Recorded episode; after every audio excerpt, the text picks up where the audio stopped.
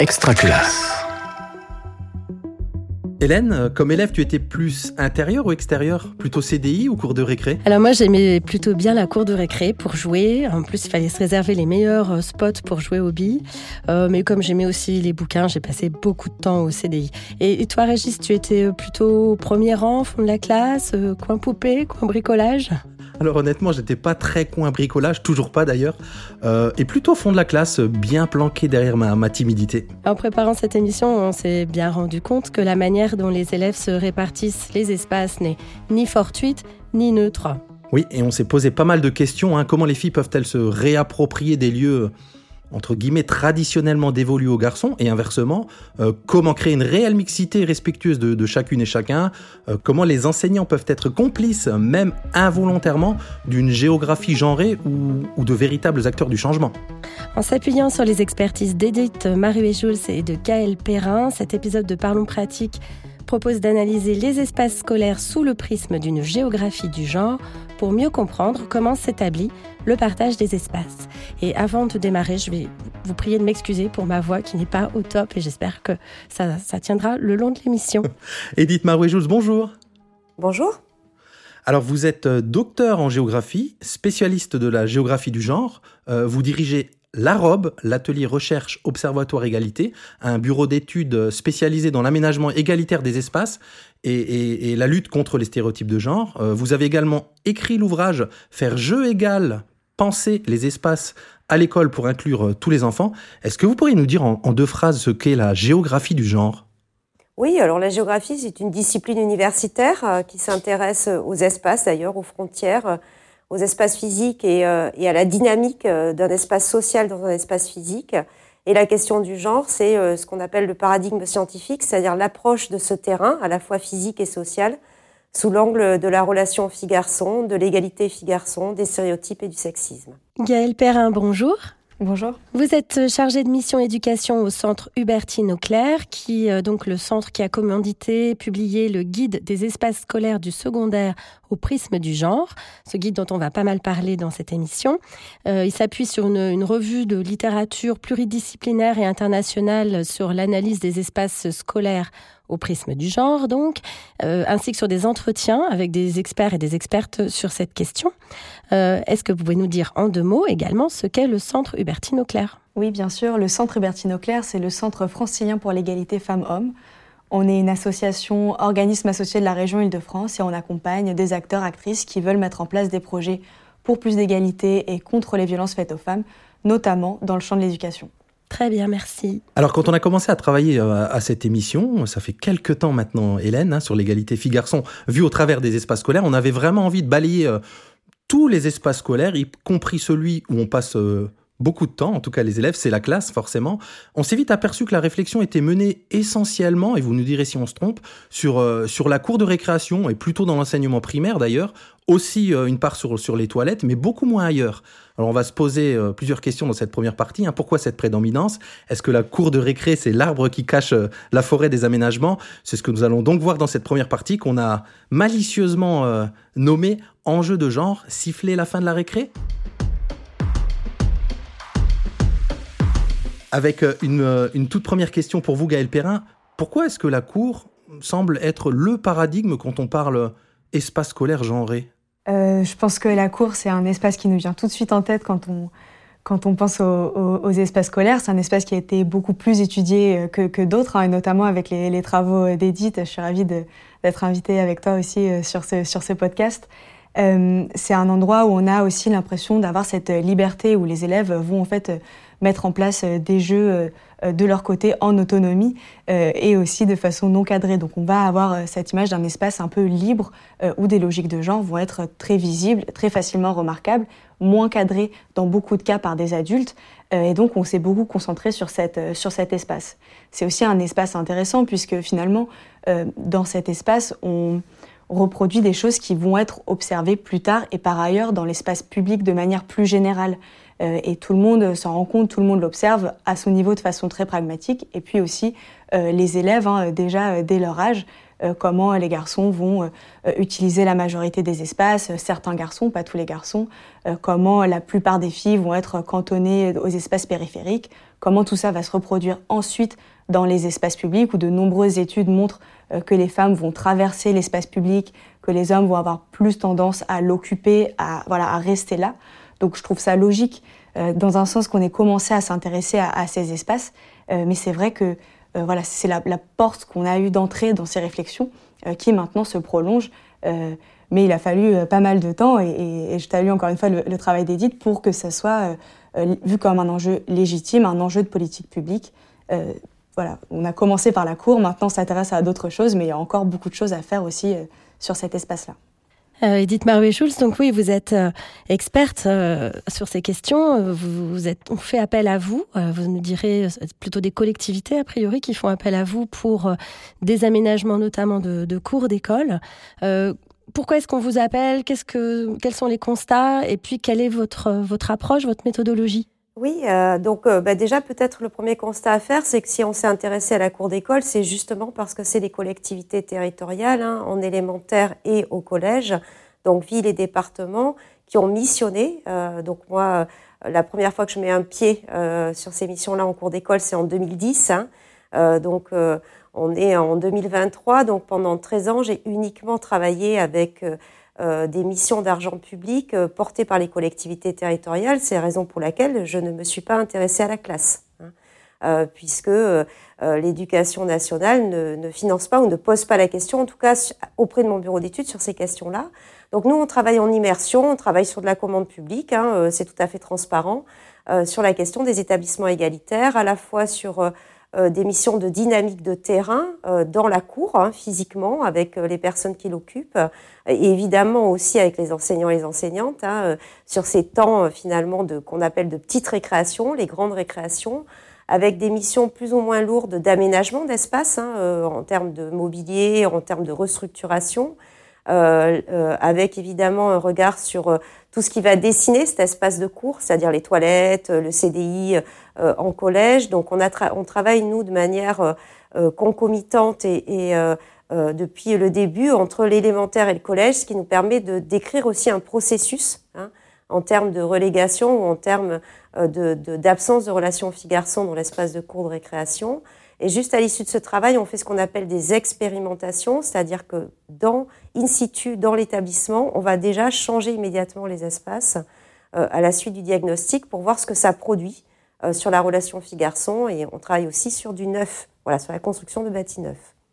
Dans, ce diagnostic, vous, discutez avec, avec, les, élèves, avec les enseignants, avec les différents usagers de la cour? Comment ça se passe concrètement? Oui, euh, bien sûr, euh, l'idée en fait de, cette méthode de travail, hein, qui est une méthode de la sociologie et de la géographie, c'est ce qu'on appelle le corps à corps physique. Hein. C'est la transpiration de l'espace, c'est à la fois la prise en compte euh, de, de, des métiers qui interviennent sur cet espace-là. Et euh, c'est intéressant parce qu'il y a beaucoup de métiers qui interviennent sur une, sur une cour de récréation.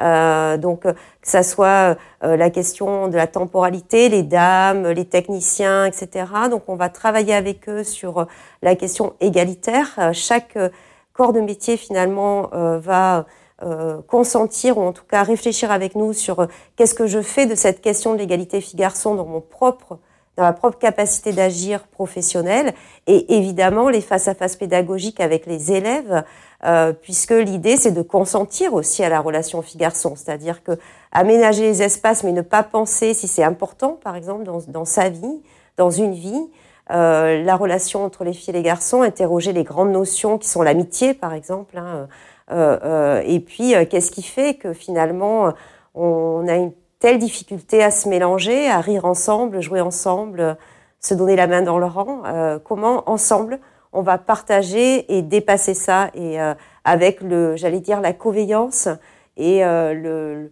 la légitimité du monde adulte.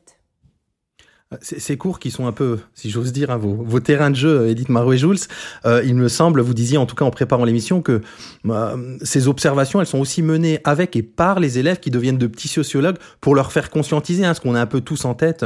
On a ce truc classique de la cour de récré avec euh, le stade de foot au milieu, les filles en périphérie. Ça reste une réalité, ça, dont les élèves ont encore du mal à, à, à se rendre compte? Alors, ce qu'il faut bien comprendre, c'est que les élèves comme les adultes, en fait, sont dans un, dans, dans un espace où le, les corps physiques hein, euh, et les corps sociaux euh, des filles, des garçons sont captifs, c'est-à-dire que euh, ils sont enfermés ensemble dans l'espace de l'école, dans l'espace de la classe, puis au collège, hein, qui sont ces, ces neuf années seules, j'allais dire élémentaires au collège, où il nous arrive ça humainement, d'être enfermés avec l'autre corps physique et l'autre corps social, et que donc cette, cette captivité des corps peut, par exemple, et, logiquement finalement, de manière instinctive, ne pas penser la, notion de mixité. C'est-à-dire qu'il y a des filles et des garçons. Donc la première question, quand on pose la question, mais est-ce qu'il y a relation On vous dit, ben, bien sûr. enfin, bien sûr, l'espace est mixte. Donc, euh, quand on pose la question, on va regarder si votre établissement est réellement mixte ou égalitaire, c'est quand même choquant. Et en plus, chez les élèves, il y a l'effet classe. C'est-à-dire, dans une classe, vous avez un groupe constitué qui est ma classe, ma sixième, ma troisième, etc., plus le groupe de pairs hein, en termes d'âge. Donc, euh, la première fois, si vous leur posez la question directement, est-ce que vous passez du temps ensemble, les filles et les garçons, ils vont vous dire oui. Hmm. D'accord? Euh, Ou est-ce que les filles et les garçons jouent ensemble à la cour de récréation, mangent ensemble à la cantine, se donnent la main dans le rang Si vous posez ces questions-là aux adultes, ils vont vous dire ben, bien sûr. Et en réalité, non. Donc, la mission, en fait, d'objectivation de la donnée sociale, c'est prendre du recul sur ce qui pourrait m'apparaître dans un premier temps. Et donc, pour prendre du recul, je m'extrais de ma propre expérience et je regarde ce que font les autres. Je regarde où ils sont, je regarde où sont les petits, où sont les grands, je regarde à quoi on joue. On travaille aussi beaucoup avec le dessin, nous. Dessine-moi ta cour, où es-tu le plus souvent, avec qui? Et là, euh, sur euh, une analyse collective de ces outils-là, on va me dire, ah oui, mais peut-être la dame, elle a raison, en fait. Peut-être que c'est vrai, puisque moi, quand je me suis posé la question, je me suis rendu compte que j'étais qu'avec des copines ou qu'avec des copains, que j'occupais cet espace-là. Il y a les mobilités, toute cette matière en fait d'objectivation de la donnée sociale, qui est encore, encore une fois, l'espace de la discipline géographique. Hein, c'est un outil pour moi qui va me servir à poser cette question scientifique. Y a-t-il production d'un système qui euh, euh, hiérarchise euh, les filles et les garçons, qui produit d'inégales valeurs et surtout qui produit de l'absence de relation, terreau des violences plus tard. Voilà. Donc oui, les enfants doivent aussi s'extraire de leur propre corps euh, dans l'espace. Gaël Perrin, là, on, parle de, violence. Effectivement, il y, a, un enjeu de mixité, un enjeu de, bien-être aussi. Et ça, ça euh, rejoint euh, une étude là, qui a été faite en 2022 sur les quels sont les espaces scolaires les moins sécurisants pour les élèves. Et la cour de récré, c'est le, c'est l'espace qui arrive en, premier avec euh, un, peu moins de 50% des élèves disent que c'est un espace euh, peu sécurisant pour eux. Donc ça, ça quand même, euh, ça, relève d'une, réalité assez dure finalement. oui, c'est sûr. On a parfois cette image de l'école comme un lieu qui serait aussi neutre, positif, dans lequel il n'y aurait pas la reproduction de ces logiques de genre, de ces logiques de violence. en fait, quand on regarde de façon très concrète, on se rend compte que tout ça euh, se manifeste bien à l'école, se produit à l'école, se reproduit à l'école. Euh, des logiques de différenciation filles d'un côté, garçons de l'autre, de hiérarchisation, de domination, de violence. Euh, dès l'école primaire, on a maintenant effectivement des données officielles sur les, violences vécues par les élèves dès le primaire, au collège, au lycée. tout ça se perpétue. Et je rejoins ce que disait aussi Edith juste avant, aussi avec une certaine impression de mixité contre laquelle il y a encore besoin de, de prendre conscience que ça n'est que ce qu'on que ce qu'on pense euh, n'est pas ce qui se produit en réalité et il y a toujours ce, besoin euh, de prendre conscience de la non-mixité euh, qui apparaît de fait, des violences qui sont encore pour beaucoup minimisées, banalisées, notamment quand on parle de violences sexistes, de violences sexuelles, ça dans toute la société, hein, mais également à l'école, au collège, au lycée. donc c'est sûr qu'il y a il y a un grand chemin devant nous. Je suis surprise que la cour de récréation arrive en premier et pas les espaces comme les toilettes, euh, mais, euh, mais c'est sûr que... Oui, ils sont, ils sont quasiment à égalité dans cette étude, effectivement, donc ne soyez pas surprise. Peut-être pour rester sur vous, Gaël Perrin, et sur le, le guide hein, édité par le, par le Centre Hubertine Claire, et toujours autour de ces cours de récréation dans cette première partie, peut-être quelques, évoquer quelques pistes pour, euh, pour une, une, équipe pédagogique qui aurait envie de réaménager la cour de l'école ou de son établissement? Euh, oui, alors nous, dans notre, dans notre guide, effectivement, on a recensé pas mal d'initiatives qui ont été mises en place. On se rend compte que souvent, euh, nous, c'est plutôt au niveau du, du collège, du lycée. Euh, ce qu'on constate, c'est que c'est souvent des initiatives portées par une seule personne un ou une professeure, une petite partie de l'équipe de la vie scolaire qui s'est dit on va faire, on va travailler sur sur une partie de la cour. Le risque, c'est que ça soit pas euh, respecter, partager, que cette prise de conscience n'ait pas été euh, globale au niveau de l'établissement. Donc la recommandation numéro un, ça serait vraiment de mener un travail de diagnostic euh, en commun avec toutes les équipes, d'impliquer plusieurs personnes, de partir de choses très pragmatiques et puis de se dire qu'on a aussi toute la question de l'animation de la cour. Qu'est-ce qu'on propose au-delà des aménagements physiques hein, Et ça, euh, on, en parle dans le guide, Edith en parle aussi euh, dans son livre, dans ses travaux. Euh, comment est-ce qu'on met des règles d'usage? Comment est-ce qu'on décide quelle partie de, de, la cour va être utilisée pour quelle activité le lundi? Quel rôle peuvent avoir les animateurs, animatrices en primaire, les AED en collège, en lycée, pour aussi réguler les usages? Se dire, voilà, même si on ne peut pas avoir un réaménagement de la cour parce qu'on n'a pas de financement de la part d'une collectivité, parce que c'est compliqué, on peut déjà faire des choses en posant un diagnostic, en se rendant compte de ce qui se passe et en réfléchissant sur l'animation des espaces, les règles qu'on va se poser collectivement euh, avec les élèves et les adultes euh, de la communauté éducative. Edith Marouet-Jules, donc on entend un travail en équipe, euh, mettre en place un certain nombre de règles. Et si on arrive à l'aménagement, peut-être des pistes pour dégenrer la cour d'école? Quelques pistes concrètes? Oui, alors je, je préférerais peut-être le terme de cours égalitaire si ça vous ennuie pas. Euh, voilà, euh, donc euh, qui pose la question du partage tout simplement et de la capacité de faire humanité dans sa différence. Hein. Être à égalité, c'est avoir les mêmes droits, donc c'est bien fortement la réhabilitation d'un droit. Hein. Le droit à jouer, le droit à prendre ma place et le droit à faire sujet aussi de l'espace, ce qui est quelque chose qu'on travaille peu, mais qui est extrêmement essentiel hein. dans la question de l'inégale valeur. C'est d'abord que tout ce que portent les filles ne font pas sujet. Euh, donc euh, ça, c'est très important aussi à, réhabiliter. Moi, euh, oui, bien sûr qu'il y a des, outils en termes d'aménagement, mais, mais je rappelle quand même que c'est pas mon métier, moi, aménager. moi, ce que je fais dans les écoles, c'est de la, ce qu'on appelle de l'usage, en fait. Hein. C'est pour ça que le cœur de métier est aussi sur du durable la capacité de s'engager professionnellement et durablement sur, sur un établissement égalitaire. Hein. Moi, j'aime pas trop parler non plus de cours égalitaires, mais bien d'établissement égalitaire.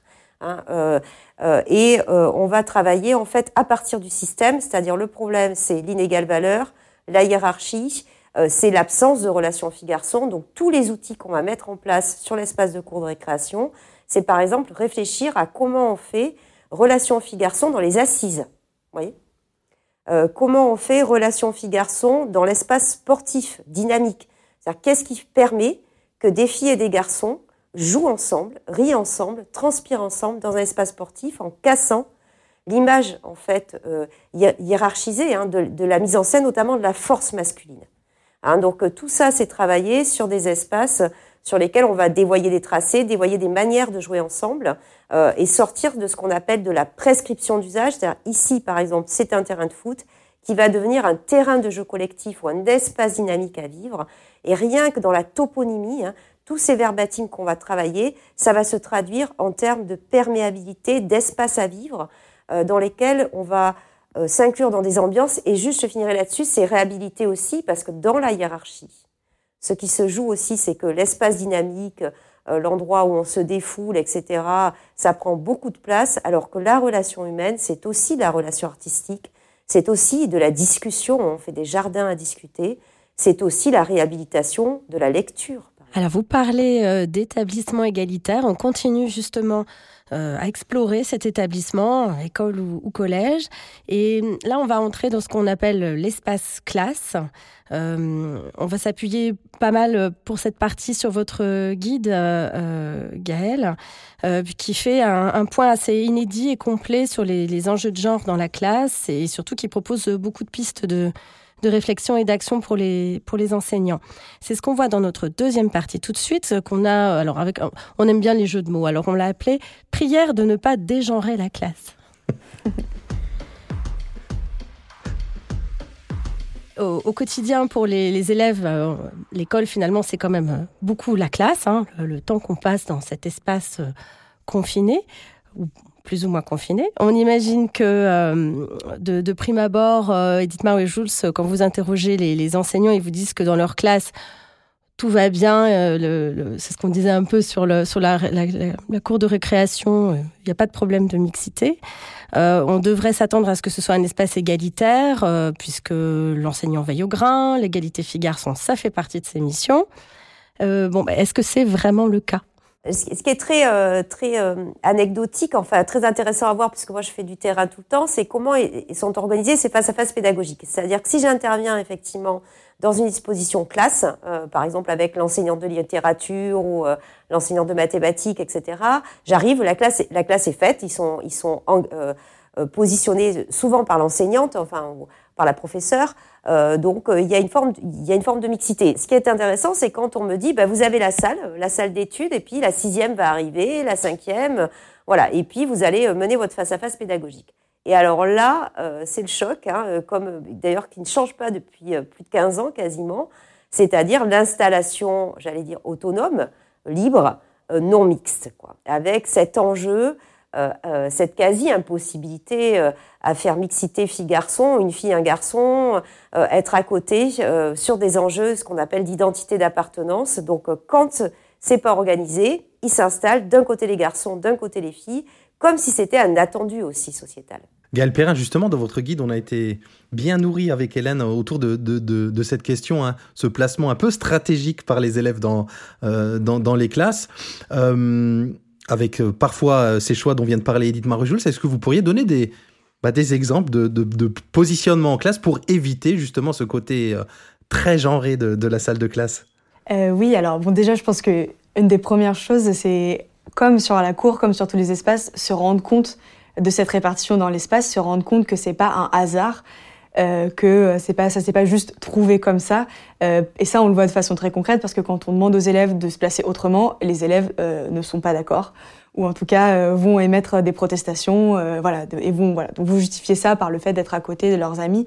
Mais c'est important de, de, questionner ce choix et de se rendre compte hein, ce que disait Edith faire des, des dessins de, de salle de classe ça permet de aussi d'objectiver et de se rendre compte bah, peut-être que les garçons s'installent sur les côtés au fond côte à côte les filles se retrouvent au milieu, euh, euh, peut-être euh, à être regardées plutôt qu'à regarder les autres élèves, peut-être à être devant.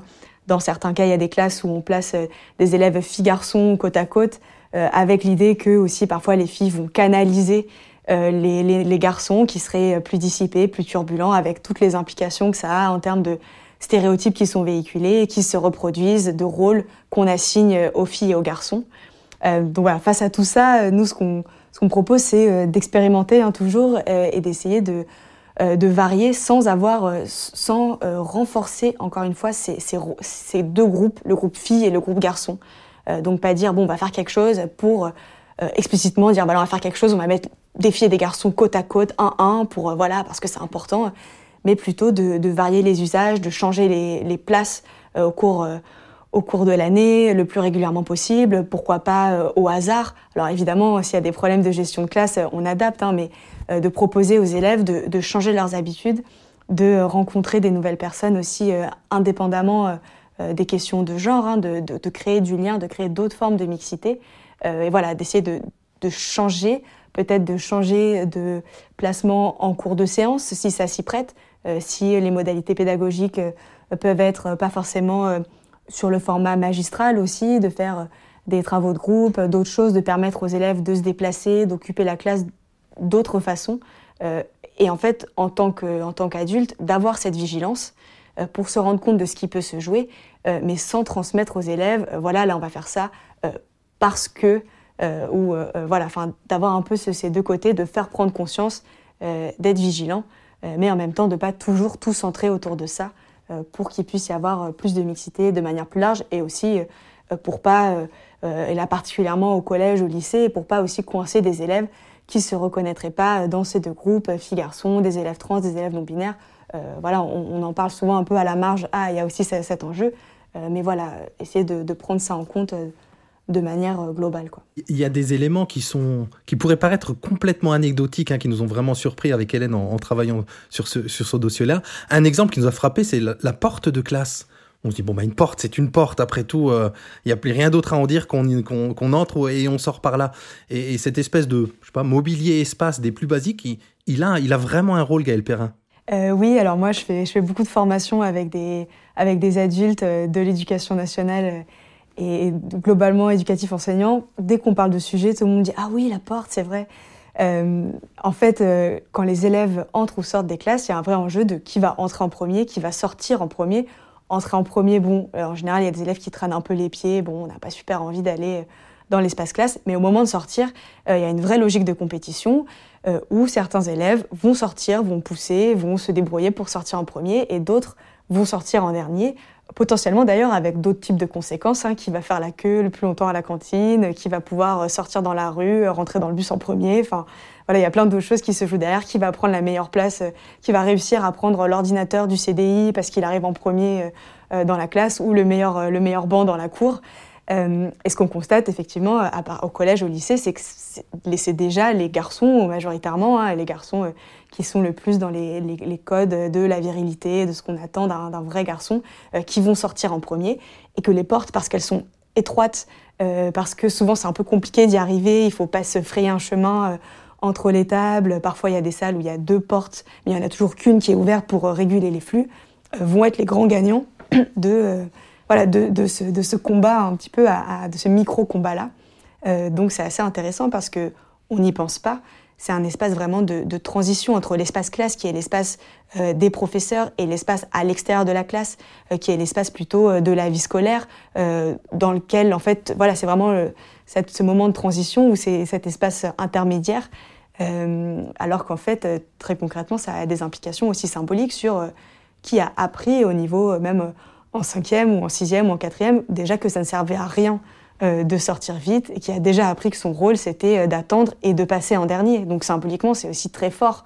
Euh, voilà, qu'est-ce qui se joue, qu'est-ce qu'on on apprend progressivement par la répétition de ce type de d'événements. Et c'est comme ça que le système de genre globalement se, construit aussi hein, par toutes ces répétitions. Vous vouliez rajouter quelque chose, Edith Marouet-Jules Oui, euh, je trouve que c'est passionnant. Euh, moi, je travaille depuis le début sur la mise en rang, hein, la mise en rang avant de rentrer à la classe, la mise en rang. Euh, d'ailleurs, l'espace que ça prend de, de, devoir se mettre en rang avant de monter en classe, que ça soit en collège, c'est de l'espace à vivre qui pourrait s'organiser autrement aussi sur l'espace de cours de récréation. Attention, attention, on touche pas, c'est les rangs. Bon, ça, c'est des choses déjà. Mais symboliquement, et vous avez complètement raison, le rang de la cantine, le rang pour sortir, le rang pour entrer. Et juste pour vous dire aussi que la question des filles dans cette question-là, c'est la question du droit, quoi, c'est-à-dire de la règle. Les filles ne, euh, euh, a priori, ne, s'imposent pas ou ne, prennent pas leur place de manière violente parce que ça n'est pas la règle. En fait, on leur demande euh, de respecter et elles souhaitent respecter la règle et ça c'est très important parce que c'est le côté invisible qu'on voit pas qu'elles portent elles aussi la règle sociétale et la capacité à faire une société plus apaisée. C'est pas pour ça qu'elles doivent être mises en avant, mais si elles respectent la règle, c'est parce qu'elles l'ont choisie, hein, et que effectivement, c'est aussi la mise en scène de la déviance et du rapport de force euh, au sens de la légitimité physique. C'est comme ça que les garçons occupent, certains garçons occupent ou prennent la place. Oui, et cette, cette notion de, norme et de conformité à la norme, c'est vraiment super intéressant. On le voit euh, dans ce que tu décris, Edith, aussi dans la prise de parole en classe, hein, où là, il y a des travaux, c'est plus l'occupation euh, euh, verbal, hein, on, sait, et ça on le sait depuis très longtemps, euh, et ça continue de se, reproduire, hein, que les garçons occupent beaucoup plus euh, l'espace verbal, ont beaucoup plus d'interactions avec leurs professeurs, ce qui a plein d'implications en termes de confiance en soi, de, ce qui se construit, qui prend la parole, qui participe, etc. et aussi des interactions en dehors du cadre scolaire. Les filles, finalement, on leur apprend, elles apprennent à respecter, à être plus conformes à la norme scolaire, et malgré ça, euh, elle se retrouve dominée dans l'espace de la classe. Donc c'est vraiment un peu le, voilà, la double peine hein, de, et, c'est vraiment ce système de, hiérarchisation, de domination qui se construit euh, aussi euh, dans, dans ces enjeux-là. Alors, faites des portes plus grandes, messieurs les architectes qui construisaient des établissements scolaires. C'est aussi simple que ça, par et exemple. Mesdames, les architectes, peut-être c'est ça, il faudrait plus de mesdames. Mais tellement bien vu, Hélène. bon, la porte, en tout cas, est grande ouverte vers la partie 3, le temps 3 de, de cette émission. Alors, il nous reste beaucoup de lieux à explorer, hein, ce qu'on appelle parfois les lieux interstitiels, couloirs, escaliers, euh, cantines, CDI, mais aussi les, les, toilettes. On va observer tout ça d'un peu plus près en, nous demandant quels peuvent être les freins, mais aussi les pistes pour accéder à cette réelle égalité entre les filles et les garçons. Et cette troisième partie, on l'a tout simplement appelée Angle mort et nouveau champ de réflexion. Et pour continuer cette exploration, on va écouter un témoignage, celui de Manon Rodriguez. Manon est CPE, stagiaire dans un lycée à Villeneuve-les-Avignon. Et dans ce lycée, s'est posé la question de créer des toilettes mixtes. Elle nous en parle.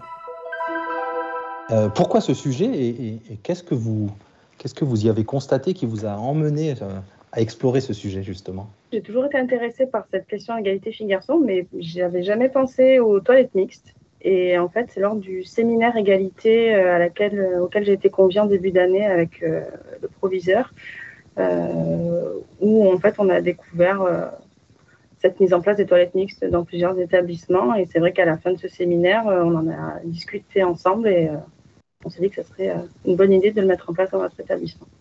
Et derrière toilette mixte, qu'est-ce qu'on y met? Ça veut dire quoi toilette mixte Toilette mixte, ça veut dire redéfinir cet espace, au final, euh, le, mettre à son espace euh, d'origine, qui est cette utilité première que tout le monde utilise. C'était aussi sensibiliser tout le monde, puisque vu que tout le monde l'utilise, eh ben, forcément, si on met ça en place, ça va parler à tout le monde. Et euh, aussi, ce qu'on a un autre projet en parallèle, c'est de mettre en place des distributeurs de serviettes hygiéniques. Donc, c'était aussi euh, lever les tabous euh, sur la question des règles et que ça devienne quelque chose ben, de tout à fait normal puisque ça l'est. et éviter aussi, notamment, beaucoup de plaintes de il y a toujours la, la, queue dans les toilettes des filles et les toilettes des garçons sont vides. Voilà, ça permet aussi de réguler à ce niveau-là voilà, en tant que CPE, c'est vrai qu'on va plus avoir de retard parce qu'il y a des filles qui étaient aux toilettes que parce qu'il y avait des garçons qui étaient aux toilettes.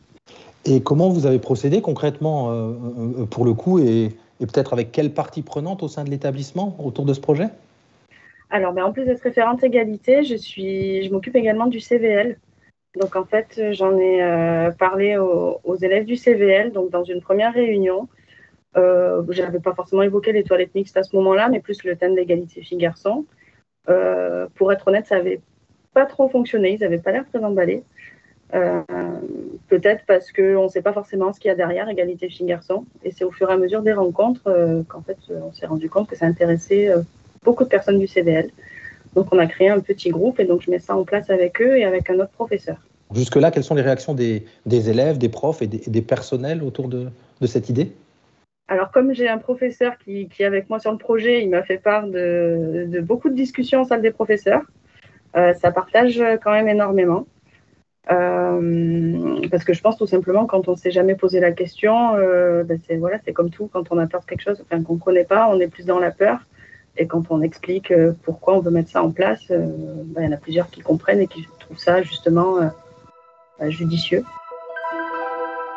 Alors, comme on l'entend dans, cet extrait, pour rebondir aussi sur ce qu'Hélène disait en, début d'émission sur les, espaces euh, qualifiés des plus insécurisants par les élèves, on retrouve à égalité, effectivement, vous le disiez Gaël, hein, euh, ces toilettes. Il y a aussi la devanture du collège. Ils arrivent toutes les, tous les trois à égalité, quasiment à, 50% des élèves à qui ça, fait, un, petit peu peur. Alors, dans, le guide Gaël Perrin du, Centre Hubertine Auclair, euh, vous expliquez un petit peu que ces lieux dits interstitiels où la surveillance des adultes se fait plus rare, ben, ce sont les endroits où où, la violence peut s'exprimer un peu plus librement quelque part. On le disait aussi sur l'espace court. Euh, du coup, quelle piste pour, euh, pour travailler à ça? Euh, oui, alors c'est vrai que c'est un sujet. bon, nous, à chaque fois qu'on va dans un établissement scolaire, on parle, peu importe ce dont on parle, on arrive à un moment donné à la question des toilettes avec effectivement des, des points de vue très tranchés. Certains établissements chez qui c'est pas un sujet, qui ont des toilettes partagées qui ne sont pas des toilettes filles-garçons, euh, d'autres à qui ça fait euh, très peur, euh, des, établissements qui, pour des raisons très pragmatiques, ont décidé d'arrêter avec des toilettes séparées filles-garçons, pour qui ça se passe très bien. donc c'est vraiment un sujet toujours et qui a de fortes implications sur la, sur la santé des élèves. En gros, l'enjeu principal, c'est comment concilier, enfin, c'est comment réduire la violence dans ces espaces, comment garantir l'intimité des élèves.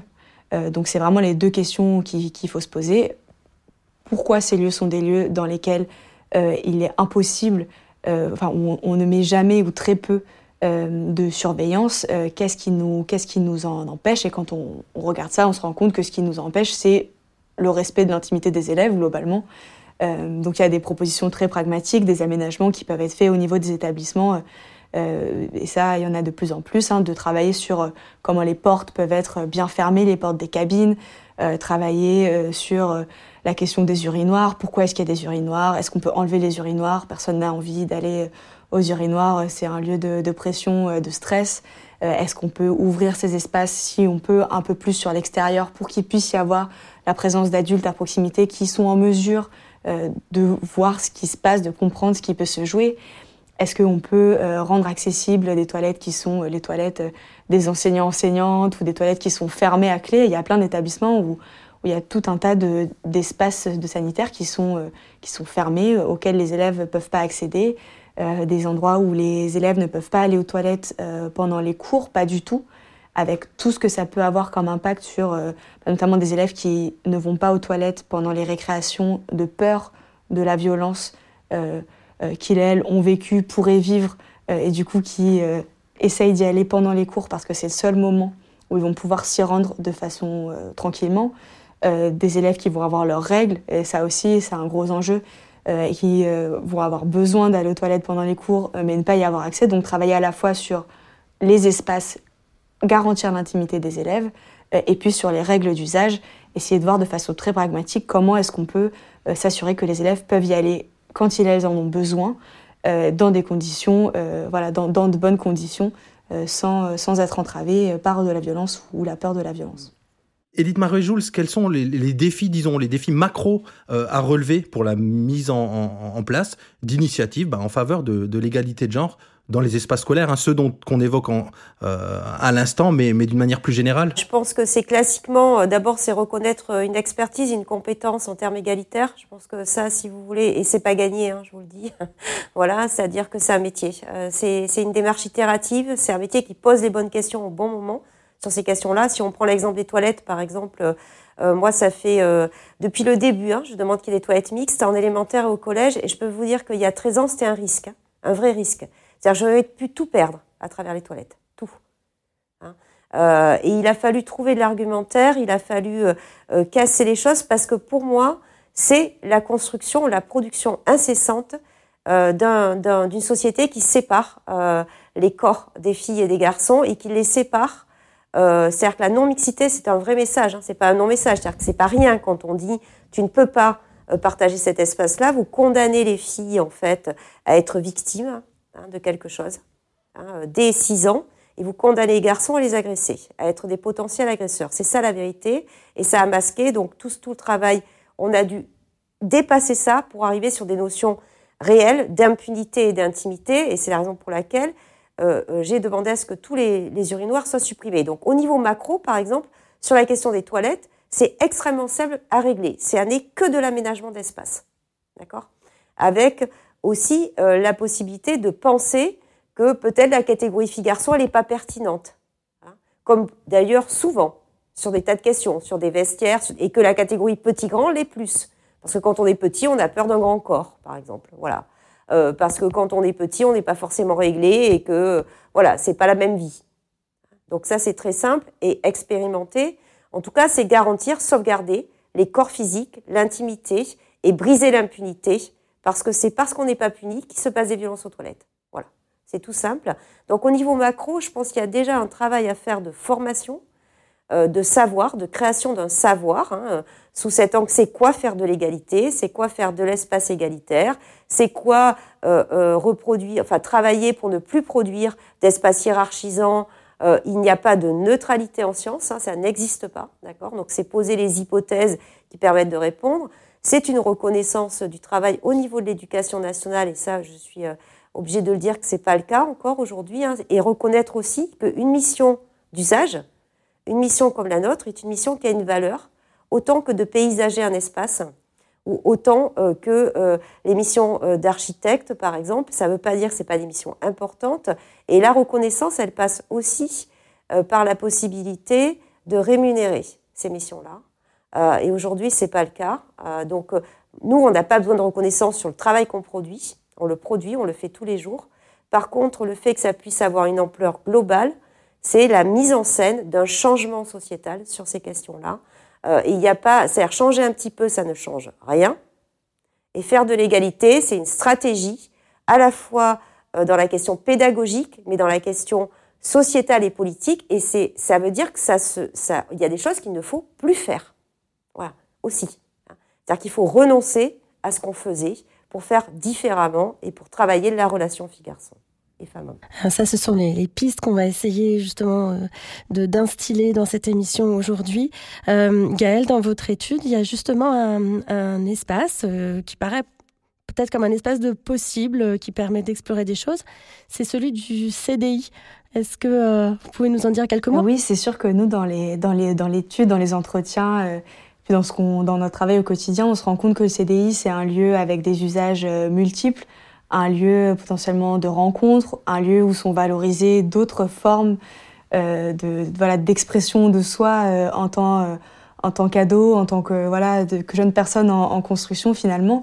C'est aussi des lieux où il y a des logiques qui se reproduisent. Alors, tout à l'heure, j'en parlais sur les, les postes informatiques, hein, notamment, qui, qui a accès aux postes informatiques, voilà, qui arrive à avoir ces lieux, mais souvent, c'est aussi des endroits où il peut y avoir, euh, donc à la fois qui peuvent être des lieux refuges euh, d'élèves qui peuvent être victimes de violences par ailleurs dans d'autres espaces euh, et qui viennent s'y réfugier, des lieux aussi d'apprentissage euh, euh, sur des questions de lutte contre les inégalités, de lutte contre les stéréotypes, de lutte contre les discriminations de manière large. Il y a beaucoup de CDI qui mettent en place des actions spécifiques de lieux de rencontre entre élèves aussi qui souhaitent s'emparer de ces sujets. donc oui, c'est sûr que ça, ça fait partie des, des lieux où, il se passe pas mal de choses euh, euh, positives en faveur de, l'égalité, puisque c'est ça finalement, comme le disait Edith, hein, qui, nous, qui nous rassemble. Hein, c'est vraiment la question de l'égalité euh, des droits, de l'égalité de l'accès aux espaces, dans les espaces scolaires aussi. Alors, je vous propose que nous, nous arrivions au, temps d'inspiration. on vous a demandé chacune de réfléchir à une inspiration que vous aimeriez partager avec nos auditeurs et, et auditrices. Je commence avec vous, Edith Marie-Jules. Oui, bien sûr. Juste sur les CDI, pour dire que ce qui est important, c'est de le rendre visible à l'espace de cours. Hein. Donc nous, on fait des jardins à lire, un, espace perméable au dehors, parce que si vous ne le montrez pas dehors, vous ne montrez pas la mixité, vous ne montrez pas l'importance de tous les autres. Euh, donc oui, oui, ce qui m'inspire, alors euh, bien sûr, je ne veux pas faire une non-réponse. Ce qui m'inspire, c'est d'abord mon travail au quotidien. Hein. Euh, c'est les personnes que je vois et la capacité de changement sociétal qu'on a qui est immense. 90% des personnes sont prêtes sur les, sur, sur les starting blocks. Faut juste y aller. Et pour une vraie, enfin, pour une vraie, pour une inspiration, j'allais dire commune, que je peux déléguer, je pense à Espace de Eleanor, Gilbert, qui est ce documentaire, en fait, qui pour moi a été, je, je partage avec elle euh, une conférence euh, dès que je commence ma thèse vers 2010-2011 euh, à Rennes. Euh, et c'est une révélation. Euh, D'abord parce qu'elle pose un regard euh, qui est, c'est aussi la question des, des, des, des réalisatrices femmes, ce regard bienveillant. Euh, et, c'est aussi, elle donne la parole et elle donne l'écoute. Et c'est une petite fille qui a 9 ans et qui porte tout dans son témoignage. Qui porte la souffrance, qui porte la conscientisation de ce qui lui arrive, qui porte la règle, euh, qui porte les bords, qui porte l'envie, euh, qui porte l'égal, l'aspiration à l'égale liberté euh, et qui est encore résistante. Et c'est ce que je vois moi aussi aujourd'hui sur mes terrains. Et ce qu'il faut savoir, c'est que le problème, qu'on ne le traite pas, qu'on ne porte pas avec elles ces projets-là, elles vont renoncer. Et renoncer, c'est perdre son égale liberté, c'est renoncer à ses droits, mais c'est surtout renoncer à une société humaine qui fait relation. Euh, la question égalitaire, c'est une question de droit, c'est une question de démocratie, mais c'est surtout une question humaine. Merci Edith Marie-Jules. Gaëlle euh, oui, alors moi j'ai pensé aussi à un peu ce qui m'avait fait prendre conscience de ces questions euh, d'inégalité dans les espaces, euh, plus dans les espaces publics. ce qui m'inspire, je, fais partie d'un groupe de, de vélo qui a pour, pour but de voilà, encourager les femmes, les minorités de genre à se réapproprier l'espace public dans la ville le soir. Il y en a pas mal, il y en a plusieurs en France, hein, à Paris, les Girls on Wheels, à Bordeaux, les bicyclettes sauvages, à Marseille, les déchaînés. Euh, et toujours de voir les personnes qui en fait se rendent compte qu'elles vont dans des espaces dans lesquels elles ne seraient pas allées seules, elles ne seraient pas allées la nuit. Euh, le fait de voilà de se retrouver en groupe, en collectif, il y a plein d'autres initiatives en, dehors euh, du vélo. Mais je trouve que le vélo c'est aussi intéressant comme moyen de transport, comme pratique sportive. Et quand on sait aussi que les, les ados souvent arrêtent leur pratique sportive à l'entrée dans l'adolescence, qu'il y a beaucoup moins de filles qui bénéficient des espaces publics aussi pour faire du sport. Euh, je me dis que voilà, il y a quand même des, choses qui se mettent en place et, qui sont inspirantes pour, euh, pour faire bouger les lignes sur ces plans-là. Merci, merci à toutes les deux. Merci Gaël Perrin, merci Edith Mar Marouet-Jules. C'était un vrai plaisir avec Hélène de, de, faire cette émission avec vous et notamment ce sujet parce que j'avoue qu'on était étonné de voir que si la question des aménagements d'un côté, elle est très en vogue et la question aussi de l'égalité des genres aussi d'un autre côté, la fusion des deux, on a eu plus de mal à trouver des éléments. Donc un grand merci à vous deux d'avoir partagé vos, vos, connaissances et vos ressources. Et on encourage évidemment nos auditeurs à aller voir euh, les, travaux d'Edith Marouet-Jules et, les travaux du, du Centre Hubertine Auclair et notamment ce fameux guide des espaces scolaires au prisme du genre. Un grand merci à toutes les deux. Merci beaucoup. Merci. Filles, garçons, la lutte des places, un épisode Parlons pratique préparé et animé par Hélène Audard et Régis Forgione. Réalisé grâce à l'appui technique de Julien Bousson, Atelier Mérignac 33, et Floriane Lemaître, Réseau Canopé Île-de-France. Montage et mixage Simon Categno. Coordination de production Luc Taramini, Hervé Thury et Magali Devance. Directrice de publication Marie-Caroline Missire. N'oubliez pas de nous retrouver sur votre plateforme de podcast préférée ou sur extraclasse.réseau-canopé.fr où vous pourrez écouter et réécouter tous les épisodes dès leur sortie. Une production Réseau Canopé 2023. Et à chaque fois, en fait, je réfléchis. Je ne devrais pas réfléchir. Bah oui. Extra classe.